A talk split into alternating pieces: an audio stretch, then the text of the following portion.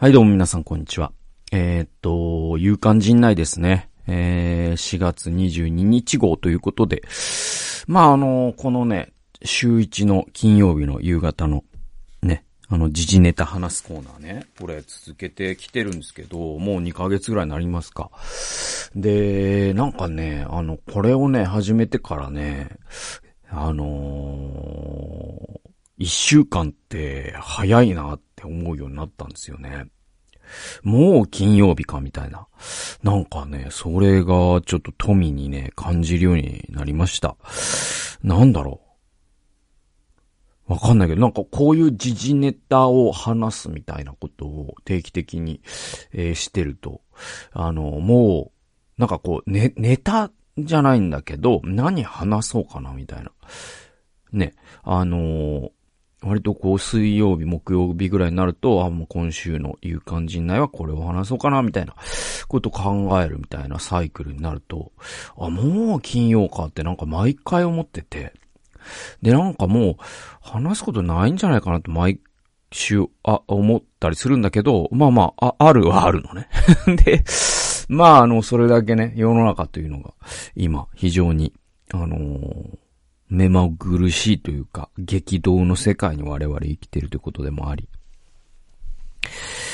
で、まあ、なんだろうな、その、みんながね、すでに話しているようなことは、あんまり僕は話す話す必要ないかなと思うんで、割とこう、話題にしてもちょっと偏ってるし、視点にしてもあんまりこう世間と僕の視点って一致すること少ないんで、あの、なんか、あの、ニッチな、そういう、うラジオにはなってると思うんだけど、まあまあなんか、あの、続けていってみようかなというようなことですね。で、あのちょっとウクライナ関係で言うと、あのね、FVI でね、支援をね、あのさせてもらっていて、えっと、4月、先週ぐらいの時点で、えっと、100、え、え、なんだ、何ドルになるんだ、これ。えっと、えっとですね、1万ドルになるんでしょうか。つまり100、えっと、今、レートがね、円安なんで、えっ、と、120万円ぐらいをですね、えっ、と、ウクライナの、その、KJMC ですか。あの、ね、メシアニク中の方々の、まあ、クリスチャンのね、えー、聖書に基づいた人道支援をしているんで、キーウに留まってね。で、まあ、その活動を支援してきていて。で、し、えっ、と、ちょっとですね、まあ、アップデートというか、あのね、えっと、ホームページの方ではなかなか追い切れないアップデートが毎日ありますので、ちょっとこの機会を借りて、えー、話させていただくと、4月15日にですね、あの、FVI の柳沢さんにですね、メールが来てて、えー、っと、まあね、あの、えっと、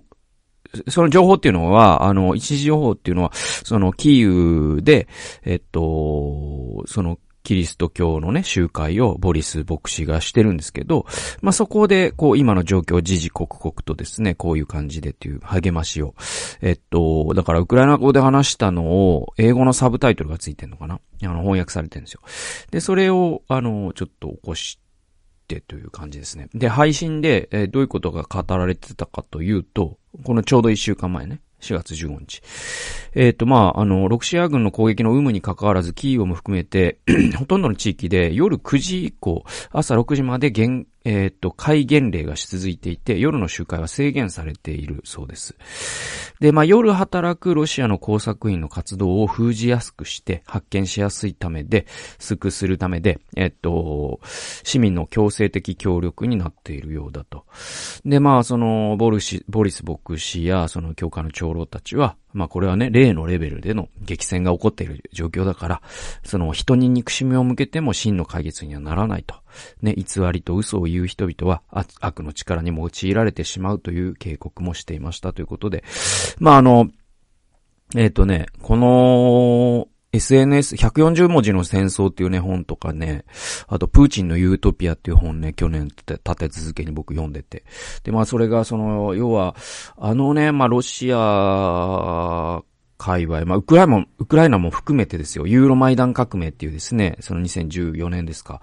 のあの動きも含めて、あのー、あれなんですよね。やっぱりこう、SNS を通して、その、情報戦みたいなものが行われてて、だからその中には真実もあれば、フェイクもあり、で、だからこう、そういうものに、あんまりこう一喜一憂するよりは、もっとこうですね、あの、ふ、うん、より超越的な視点というか、まあ、神の視点で物事を見ていくというか、そういう視点大事だよねっていうことが、まあ、現地から指摘されていましたと。えー、で、えっとですね、20日にはこんなメールというか、こういうですね、活動報告が届いてて、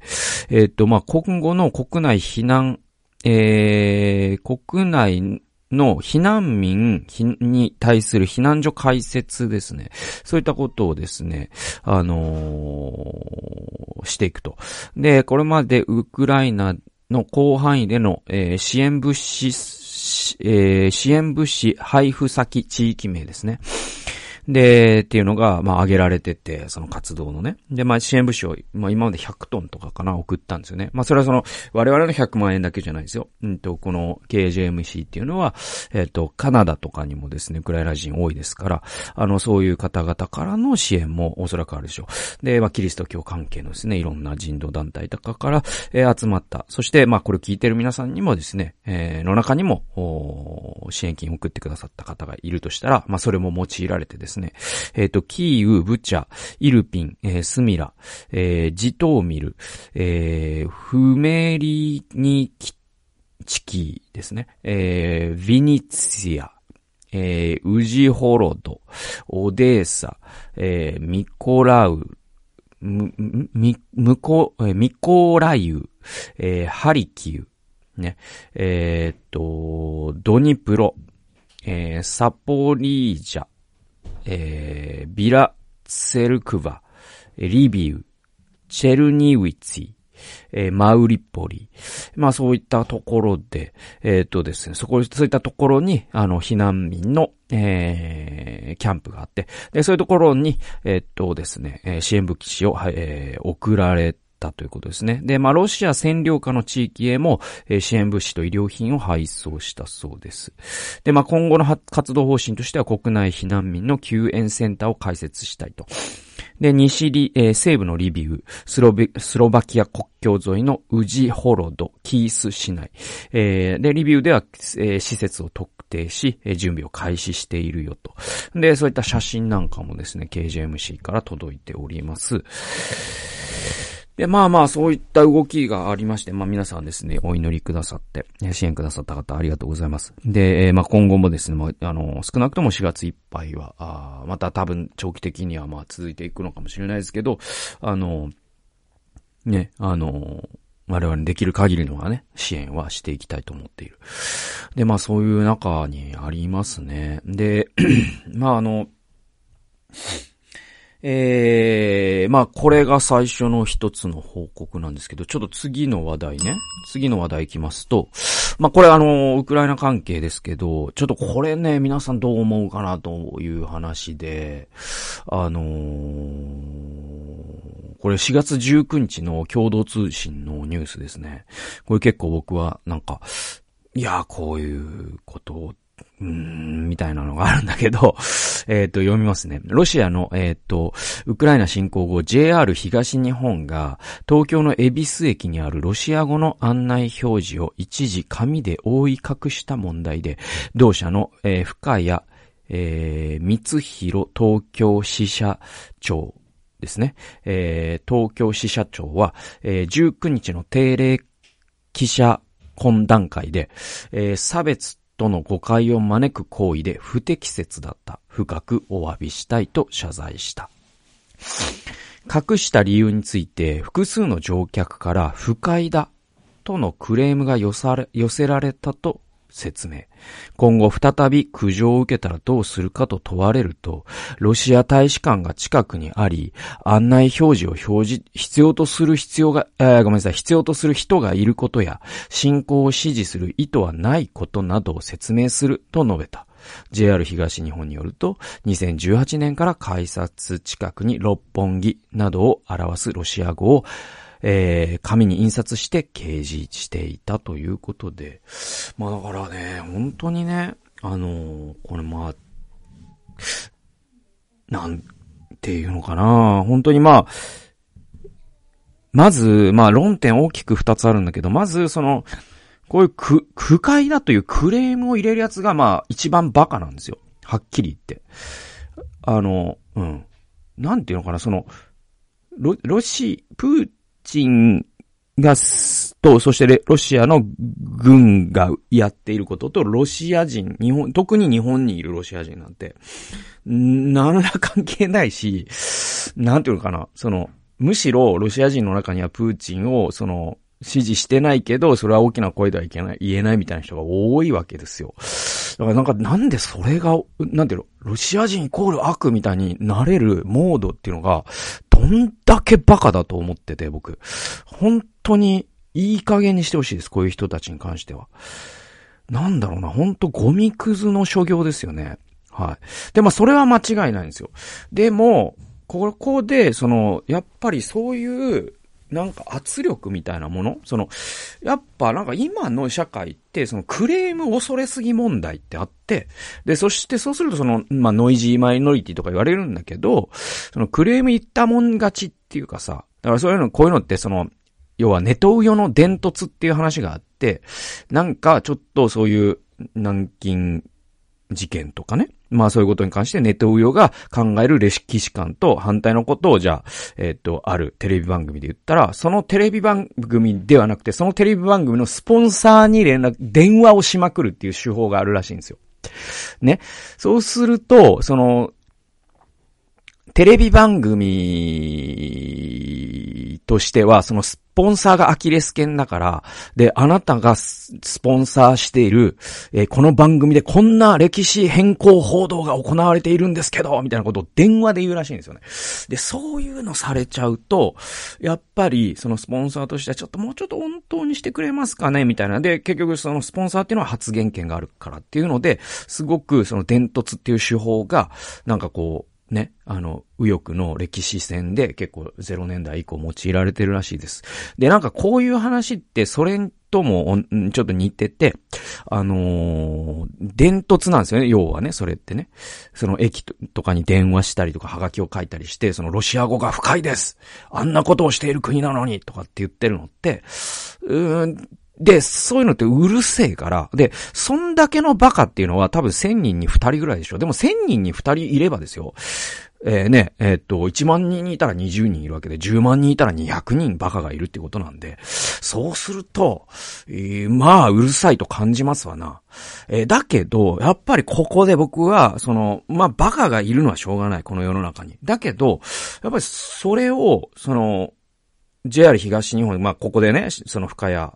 社長は謝罪をしました。謝罪をしたんだけど、謝罪する前に、やっぱりそういうことが多分上がってきたんでしょう。で、誰かが決断したんでしょう。もしかしたら、深谷社長まで上がる前に、そのね、エビス駅の責任者がそう決めたのかもしれない。このね、あの、ちょっとクレーム、ね、電話が鳴りやまないんですよ、なんつって。ね、その部下から言われて、じゃあもう隠すか、つって、やっちゃったのかもしれない。で、それに対して、まあ、深谷社長が謝ったんであれば、まあ、深谷社長は被害者ですよ、どちらかというと。だけど、まあ、どこでその決定がなされたのかわからないけど、その決定をした、まあ、ある種の責任者ですね。まあ、この人は、やっぱり、全然ダメで、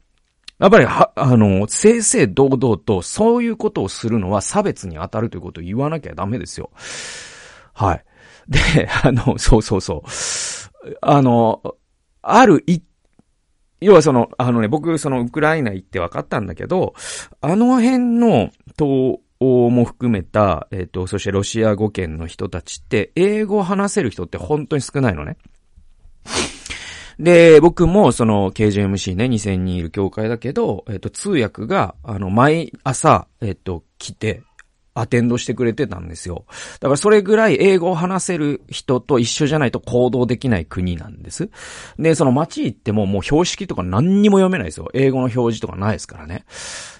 だから、その、今何階にいるかもエレベーターでわかんないとか、あったりとかするわけよ。で、そういうところで、え、えね、あの、英語を話せる人が本当に少ない文化だということがある。で、ここのエビ世紀っていうのはロシア大使館がある。で、ロシア大使館って今何人働いてらっしゃるかわからないけど、まあ、大国ですから、ロシアというのは、まあ、日本に、えー、な、まあ、何十人とかかな、少なくも見積もってもね、えー、そういうロシア人の方々が働いてらっしゃるんでしょう。で、そういう方々にとって、その駅を、え便利に使えるということは、すごく、え合理的なことというか大切なことで、えそしてそれ、そのためにロシア語がそこに書かれてた。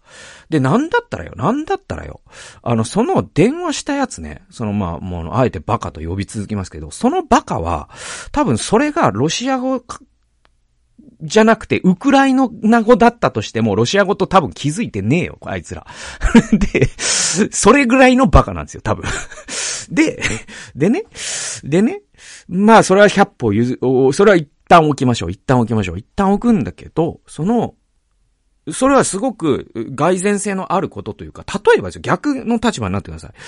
例えば、なんだろうな、本当にこう、アラブのさ、国に日本大使館があったとしましょうよ。で、そのアラビア語って本当読めないじゃないですか。ね、右から、えー左から右にね、その横書きで読むし。まあ本当にな、もう、あの、み、水が張ったようなというかね。で、もちろん勉強すれば読めるんでしょうけど。で、そこに、その日本大使館があって、で、アラブの、まあ、大国だったとしましょう。そこに何百人という、えー日本人の方々、駐在員がね、働いてます。で、その近くの駅、最寄りの駅、もうアラビア語だけじゃちょっとほんとわかんないっす。で、その、日本人だったら英語読めるんだけど、さっきも言ったように、英語っていうのでは通用しないっていうか、その、語圏の方々っているんですよ。まあ、中国の方は英語を介する人が多いんだけど、ロシア語語圏に行って僕は、あ分かったのが結構英語本当にわからないんだなと。その商品名にも英語、ね、要はその商品パッケージももう、え、あの、アルファベットがそもそも見ることができないんですよ。ロシア語圏行くとね。で、そういう中で、じゃあ六本木って RO ね、ROBBB なんだけど、と書いて、えっと、こっちは六本木ですっていうのが、ロシア語の方からしたら見えない、わからないから、それを書いてもらったら便利ですよな。で、それと同じように、そのアラビア語でしか表示されてない国で、日本大使館があります。で、そこのために、じゃあ日本語で、じゃあこっちがなんとか駅です、みたいな。ね。こっちが、わかんないですけど、なんかちょっと都市名がもう出てこなくて申し訳ないんだけど、えっ、と、こっちがドバイ方面です、みたいなことが書いてある。ね。で、カタカナで書いてくれたらありがたいじゃないですか。でも、なんか日本政府が、なんかちょ、ちょっとチョンボをしてしまって、それに張り紙ね、あの、された気持ちを考えてくださいよ。ね。それ、不快だからって言って、日本語など見たくないって言って。で、そんな差別ないじゃないですか。だって、日本政府がしたことと、今私がここで外国で生きていることは全然関係ないんだから。だからなん、だから、それを正々堂々とその理論を説明して、あなたが言ってることは全く筋違いだし、ね？あの、それ、そん、それはクレームにも値しないので、あの、もう一回考え直した方がいいんじゃないですかと、逆に説教をするぐらいの気概を僕は、この JR には持って欲しかったし、そしてまあ今、その多くの、なんだろうな、クレーム問題って、その学校に対して伝突するとかそういうことに対してはもう、そういうバカに対して説教できる大人が日本に本当にいなくなったということの悲しさでもあるのかなというふうに本当に思います。なんかね、あのーそうそうそう。これに関しては。だからまあ本当に今回はだからその深谷社長がね、謝って、ちゃんとロシア語をね、えー表記するというのはまともな、まあ、まだギリギリまともな国、えーだなと思うんだけど、でもやっぱりさっきの対戦を思い出してくださいよ。ね、鬼畜米英って言ってですね、あの、適正言語を禁止するって言って、ね、ベースボール、野球、ね、えー、サードベース、三塁全部言い換え、ね。なんかドレミファソラシドもイロハにとて、ほ歩兵とにしたらしいですよ。で、そういうことをした国だということを考えると、やっぱりこういう時にはさっき、さっきの対戦のそういう負の遺産を我々学んできたんだから、こういう時に冷静でいれる世界から尊敬されるような国でいましょうよということを、本当に私はですね、本当に主張したいと思っているので、あります。次行きましょう。はい。えー、次はですね、ちょっとね、あの、今回、ちょっと変わり種といや変わりが種なんだけど、えっ、とね、ちょっと新聞です。紙の新聞ね。紙の新聞なんですよ。で、これね、僕あの、紙の新聞、まあ恥ずかしながらというか、あのこの年になって恥ずかしい話だとは自覚してるんだけど、撮ってないんですね、これね。で、僕は結構そのニュースをニュースの摂取がほとんど書籍からで だから半年遅れていろんなことを学んでるんだけどまあそういう特殊な情報摂取の仕方をしてるから、あんまりこうそういう、あの、紙の新聞に慣れてない、えー、お恥ずかしい社会人ではあるんだけど、皆さん新聞読みましょうね、だからね。僕のようにならないように。で、でね、でね、あの、この新聞はどうしたかというと、あの、僕のその義理の父が時々、なんか、あのー、面白い記事とかを、なんか、あのー、僕の妻を通して、なんか、あの、放り込んでくれるんですよ。なんか雑誌の切り抜きとか。で、突然、なんか Facebook メッセンジャーに、なんかその雑誌の、えー、こ記事の写真が届いたりするんですよ。もう何の説明もなく。で、まあこれ読めってことなんですよね。で、まあそういうね、で、それはもうその、ね、義理の父な、な、の、なりのやり方の愛愛情表現とかね、あの、そういうふうに、あの、僕らの仕事の役に立てばと思ってやってくれてるんでね。で、でね、えっと、4月15日の読売新聞をですね、えっと、お義理の父がね、あの、妻を通してですね、ちょっとなんか、置いてあった。僕の机に突如置いてあったんですよ。突如もう、天から舞い降りたかのように、このね、一枚ペラッとですね、えー、2022年、えー、4月15日のですね、えー、読売新聞がですね、ポンと置かれてて、で、国際面なんですけど、で、それが、その、キリスト教離れ、米じわりっていうですね、記事で。で、読んでみたら結構面白くて。で、それについてちょっと話してみたいなと思ったんですよね。で、まあ、あと10分、15分ぐらいでしょうか。ちょっと時間の許す限りで、ちょっとこの記事全体をね、紹介しながら、皆さんと考えてみたい。なんか新聞を題材にちょっと、あの、語ってみたいみたいな、えー、ことですかね。で、えー、っとね、まあまあ、あのー、頭ですね。あのー、べ、えっとね、これ、米国で特定の宗教の信仰は持たず、ヨガや瞑想、断食などを通して、心の安らぎを求める人が増えている。これ SBNR と呼ばれ、成人の4人に1人が当てはまるとのデータもある。キリスト教信仰が基礎となってきた、えー、米国社会は変わりつつある。で、SBNR っていうのは何かというと、spiritual but not religious ですね。spiritual but not religious っていうですね、えー、つまり、えっ、ー、と、霊的ではあるが宗教的ではないというのが SBNR です。で、えっ、ー、と、この、えー、spiritual but not religious の、えー 頭文字を取った言葉、えー、日本語では無宗教、無宗教型スピリチュアル層などと訳される。無宗教型スピリチュアル層は初めて聞く言葉ですけども、そう訳される。で定義は確定しておらず、え仏教やヒンズー教などを、えー、非西洋の宗教も一、えー、非西洋の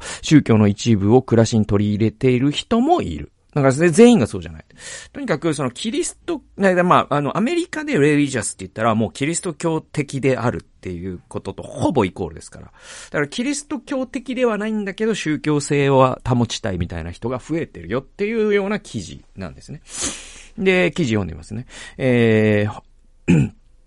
米南東部ね、アメリカの南東部一帯はバイブルベルト、聖書地帯と呼ばれ、えー、人工中絶、えー、人工妊娠中絶や同性婚に反対するキリスト教保守派が多い。その一角のケンタッキー州、えー、ルイビルで、えー、ガブリエラ・ガノアさんのヨガ教室を訪ねた。これ27歳の方。えー、お香がたかれ、えー、陽光が差し込むスタジオでは、ガノアさんと受講生らがあぐらのポーズで深呼吸していた。ガノアさんは教室では、えー、美容や健康よりスピリチュアリティを重視していると語る。受講生の一人、スゼット・サマーズよさん、48歳は、えー、スピリチャリティの意味について、すべてのものが互いに繋がっているという考え方だと解説した。ヨガや座禅を実践することで、自分が大きな自然の一部だと確認することができるという。ガノアさんや、えー、受講生たちに共通するのはキリスト教に対する否定的なイメージだ。ガノアさんの場合は、カトリック系の小学校に通い、キリスト教徒として幼少期を過ごしたが、自身は特にキリスト教を信じているという意識を持ったことはなかった。えー、16歳の頃、両親の離婚と親親友の自殺を経験し、心の傷を癒すためにヨガを始めた。宗教については同性愛をめぐる議論などを通じて、え、宗教は人々を規律で束縛し、え、分断を招く傾向があると感じるようになったという。えー、で、えっと、2017年のピューリサーチセンターの調査によると、米国では18歳以上の27%が SBNR に分類されるという結果が出た。5年前と比べて8ポイント増えた。宗教離れは確実に進んでいる。同センターが昨年12月に公表した調査結果では、えー、米国で特定の宗教を信仰していない成人は29%と、2007年の16%から13ポイント増加した。えー、キリスト教で見ると、えー、信者の割合は全体の63%と、依然として過半数を占めるが、えー、2007年からは15ポイントも減っている。SBNR に詳しいオ、オハイオメソジスト進学校のリンダ・メルカ、メルカダンテ特別研究教授は20年に発表した論文で、無宗教の人が増えている要因の一つに、親が子供たちに特定の宗教を押し付けるのではなく、自分で考えることを重視するようになったことを挙げた。米国では1960年代、ヒッピーと呼ばれた若者たちを中心に、既存の価値観に反発するカウンターカルチャーが、えー、生まれた。この世代が親になり、子供に自分の宗教を押し付けない家庭が増えたとされる。えー、宗、米宗教史に詳しい、か、えー、カルバン大、えー、これミシガン州ですね、のクリスティン・ドゥメ教授は、保守的な家庭の出身でも自分の考えは伝統や宗教に縛られないと感じている学生が多くなった。子供の頃から SNS を通じて多様な考えに接しており、性的少数者に対する寛容さなど、えー、これまでの世代とは物事の見方が違うと指摘するということで、まあこういったのがメインな記事なんですけど、まあそれに対してまあ保守派が危機感をね、えー、持ってますよとか、まあその日本は、まあそれ中でどういうふうに、あの、日本のスピリチュアリティをアピールしていけるかみたいなことが、まあ書かれている記事です。で、まあ、この記事を読んで、まあ、あの、僕ね、その、まあ、この、これを主題にした、あの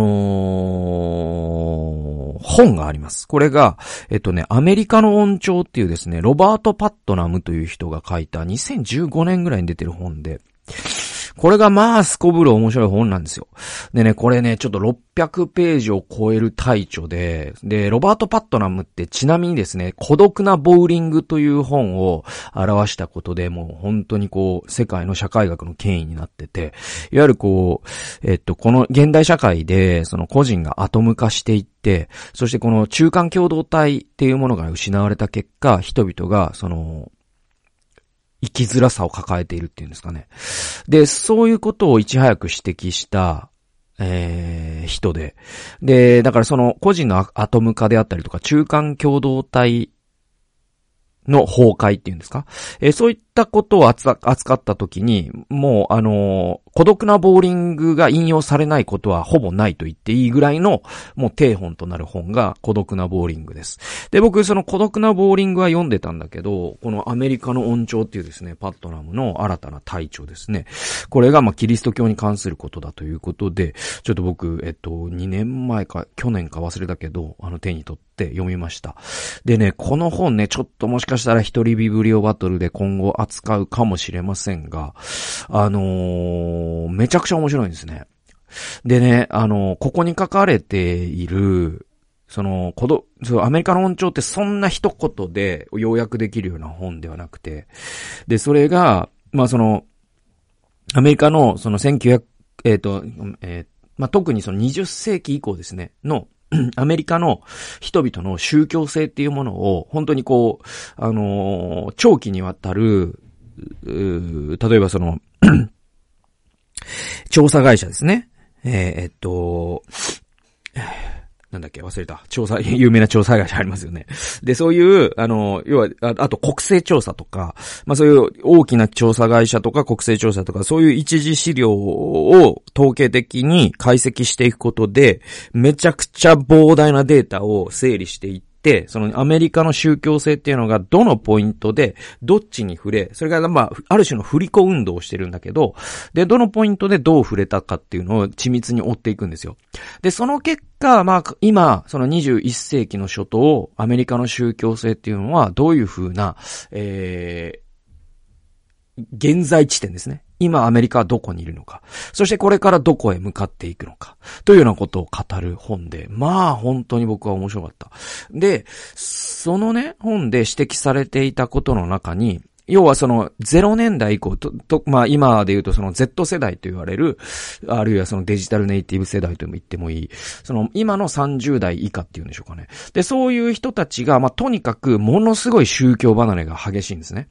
で、実はそのトランプ運動とかを福音派がですね、あの、すごく押した理由はそこにあって、で、そういうことに対する危機感があるわけですよ。そのアメリカの、その、ある種まあ、お、おじさん連中とあえて言いましょうか。その、古き良き、キリスト教的価値観が残っていた、あそういう、まあその中にはその断権主義もありますよ。ね。父親が働いて、えー、妻は家で子供をを守って、家庭を守ってっていう、そういうステレオタイプもあるでしょう。だから日本で言うとなんかこう、ちょっと日本会議的な、そういうですね、その過去への回帰っていうんでしょうかね。そういう過去を美化するっていうんですかね。なんかそういうものも含まれてるわけですよ。その、保守派の考え方には。で、今これだけその社会が変わってきてるっていうことに対して社会を昔に戻したいっていうか、日本で言うとだからオールウェイズ三丁目の夕日。まあまさにその安倍晋三ね、首相が美しい国へという本の中で、オールウェイズ三丁目の夕日のような日本をもう一度みたいなことを言ってるんだけど、まさにそういう気分がトランプを後押しした福音派の気分なんですよ。で、じゃあ、そこまで、そのね、トランプを当選させてしまうほど福音派を追い詰めたものは何かというと、実はこの Z 世代の宗教離れなんですね。とにかくキリスト教の評判が悪いんですよ、この世代で。で、その理由も実ははっきりしてて、これが、同性愛を政治化したことなんですよ。LGBTQ、まあ、ここにはその、ね、あの、妊娠中絶もあるんだけど、まあ、この二つのことですね。で、この二つのことってものすごいデリケートな問題じゃないですか。で、人こ、ね、あの、竹を割るような議論ができるような問題じゃないですよ、二つとも。え、だけど、それを、ある種、えっと、政治が宗教を利用したんですね。で、政治問題化したんですよ、その宗教的なテーマを。で、それによって社会がばっくり割れたんです。で、それを、Z 世代は見てるんです。そうすると彼らは思うんです。宗教こそが人を分断させ、人を互いに憎み合わせるのだという、彼らは、その宗教に対するものすごい、あの、危機感っていうんですかな。何をやってもいいけど宗教をやっちゃいけない。なぜなら宗教は借子定規にものを考えるようにさせ、そしてそれを提唱する側もそれに反対する側もなんか人のことを罵倒してなんか気色悪いよね、あいつら。みんな仲良くやろうぜ。で、これが SBNR の本、なんていうかな、その本音っていうか、あの、考えてることなんです。で、これってそんなに変なことじゃないじゃないですか。僕も Z 世代としてアメリカに生まれたら同じ考えになってた可能性が高いなと思います。で、じゃあ、だからといって、でじゃあ、キリスト教はアメリカに必要ないかというと全然そんなことはなくて。で、パットナム自身は、その宗教っていうのは大事だと考える人なんです、個人的には。で、じゃあね、そのアメリカにおいて今何がその起きてるのかっていうのは、その、キリスト教の保守派、キリスト教のリベラル派、で、あるいはイスラム教、あるいはユダヤ教、あるいはカトリック、で、あるいは仏教とか、で、まさにこの SBNR 的な動き。で、こういうところの表層だけを見ててもわからなくて、実は、あの、アメリカってすごく宗教的な人と宗教的じゃない人には、ね、その線で分けるのもすごい大事だ。まさに、レリジャスかどうかよりも、スピリチュアルかどうかで分けることも必要で。で、そうすると、実は、えっと、すごく、なんていうかな、信仰に熱心なね、えっと、カトリックの信徒って、